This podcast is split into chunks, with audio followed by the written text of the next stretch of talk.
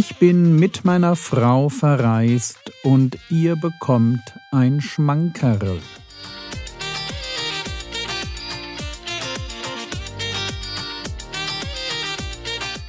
Theologie, die dich im Glauben wachsen lässt, nachfolge praktisch dein geistlicher Impuls für den Tag.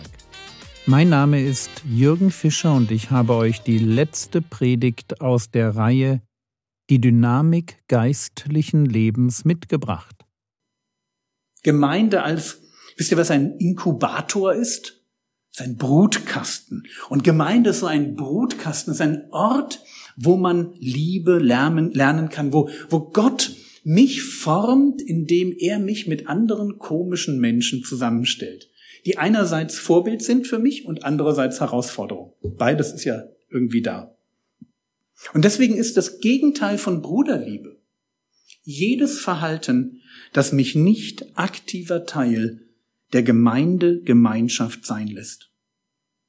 Ja, wenn ich raus aus der Gemeinde, raus aus der Gemeinschaft strebe, warum auch immer, dann werde ich immer Bruderliebe verlassen. Und ich denke, wenn man über diesen Aspekt nachdenkt, dann hat man im Wesentlichen zwei Aspekte vor Augen.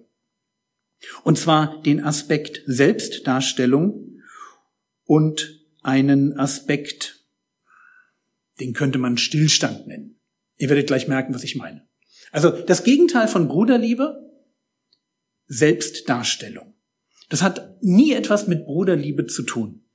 Dort, wo Gemeinde für mich zur Bühne wird, wo ich, wo ich mich präsentiere, wo ich mich verwirkliche, wo ich meine Sehnsucht danach, gesehen zu werden, gemocht zu werden oder vielleicht auch Dominanz auszuleben, wo ich das so, so mache in der Gemeinde, an der Stelle, findet nie Bruderliebe statt. Ganz einfach deshalb, weil das heißt in der Bibel, niemand suche das Seine, sondern das des anderen. deswegen darf Gemeinde für mich nie der Ort sein, wo sich mein Ego breit macht. Und wenn das passiert, und wenn man so die Bibel daraufhin untersucht, wo ist das dann? Was sind das dann für Leute? Was passiert dann in Gemeinde, wenn das Ego sich breit macht, wenn die Bruderliebe, ich würde mal sagen, wenn das, das Wir zurücktritt und das Ich nach vorne kommt? Was passiert dann? Was darf ich erwarten? Und das sind Dinge wie Streitereien, neidisches Gezicke, Schlechtreden, Anspruchsdenken, Klickenbildung, Leute, die provokant auftreten, unnötig auf ihre eigene Sicht der Dinge beharren, nicht dienen wollen, kein Interesse haben an dem, wie es den Geschwistern geht. Es ist dann so taktieren, ja, wenn jemand so mit seiner eigenen Agenda in der Gemeinde unterwegs ist so Strippen ziehen im Hintergrund, wenn man sich nicht der, der Leiterschaft unterordnen will. Das sind alles so Aspekte davon, dass ich mich eigentlich darstellen. Ich mache Gemeinde zu einer Bühne. Nochmal, es tritt das Wir zurück und das Ich nach vorne. Und wenn das passiert, dann haben wir es nie mit Bruderliebe zu tun.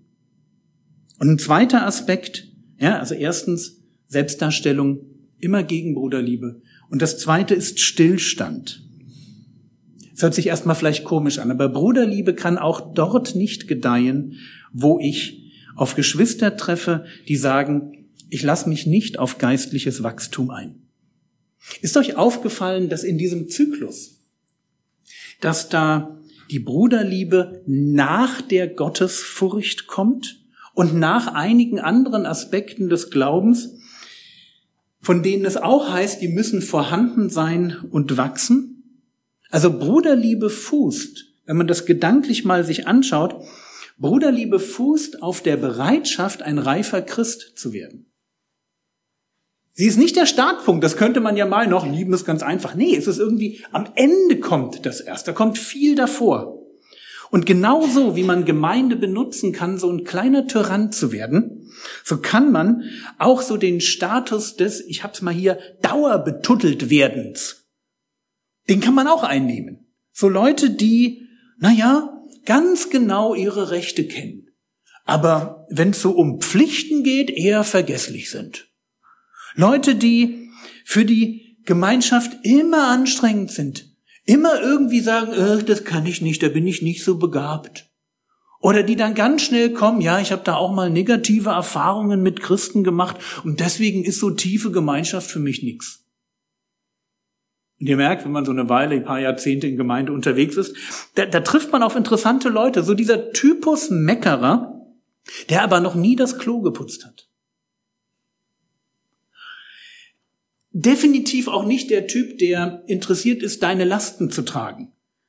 Es sei denn, ähm, er hat beim Lastentragen eine Last, die getragen werden muss. Also der Typ, der sagt, du kannst gerne mein Mülleimer sein, ich entsorge mich, entsorge gerne meine Probleme bei dir, aber bitte hoffe nicht darauf, dass er beim nächsten Umzug da ist und anpackt. Tu das einfach nicht.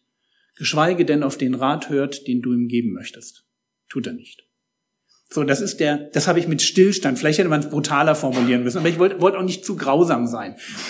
So, Bruderliebe, was steht Bruderliebe entgegen? Einmal dieses, ich meine mir mich, wenn so mein Ego in den Vordergrund tritt, da ist Bruderliebe, das geht ganz schnell kaputt. Und auf der anderen Seite so dieses, und das ist vielleicht nur eine andere Form von ich benutze Gemeinde. Wenn Leute sich gar nicht auf diese Beziehung einlassen wollen. Wenn, ja, wenn sie immer so auf Distanz bleiben. Und beides ist irgendwie für mich eine Form von Ego-Individualismus wenn sich alles um mich dreht. Ja, wie gesagt, es kann sein, dass es der ist, der sagt, ich muss mich entfalten, ich möchte die Richtung vorgeben, oder der, der immer schwach und hilflos ist und sagt, ich kann das nicht. Und für mich sind das inzwischen zwei Diktaturen. Es gibt die Diktatur der Starken und es gibt die Diktatur der Schwachen. Und ich bin gegen beides, weil beides hat mit Bruderliebe nichts zu tun. Beides kann zum Problem werden. Und bei beidem bleibt diese Idee Bruderliebe immer auf der Strecke.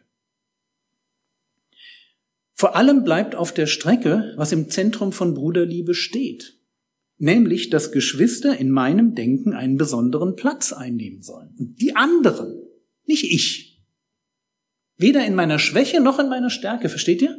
Da heißt es in Galater 6, Vers 10, lasst uns also nun, wie wir Gelegenheiten wie wir Gelegenheit haben, allen gegenüber das Gute wirken, am meisten aber gegenüber den Hausgenossen des Glaubens.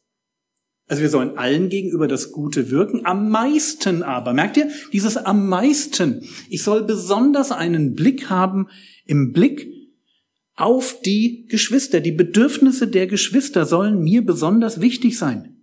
Da habe ich eine besonders große Verantwortung von Gott bekommen, Gutes zu tun.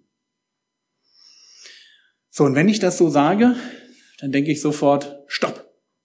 Du musst jetzt aber auch sagen, das ist auch wichtig, wir dürfen dabei nicht übertreiben. Also auf der einen Seite Bruderliebe, ich nehme mich zurück, ich investiere mich in die Gemeinschaft, nicht mein Ego, sondern die Bedürfnisse der anderen geraten in mein Blickfeld. Und während ich das sage, wir dürfen nicht übertreiben. Es gibt ein zu viel an Bruderliebe. Es gibt dieses Denken, dass ich für alle Nöte verantwortlich bin. So ein völlig übertriebenes Verantwortungsgefühl. Man nennt das dann auch Helfersyndrom. Bis dahin, dass ich mich in Sachen einmische, die mich einfach nichts angehen. Und das ist dann der Moment, ja, wo ich es vielleicht nicht mehr ertrage, dass jemand sein Leben eigenverantwortlich in den Sand setzt. Das darf er aber. Und der Herr Jesus macht uns vor, wie das geht.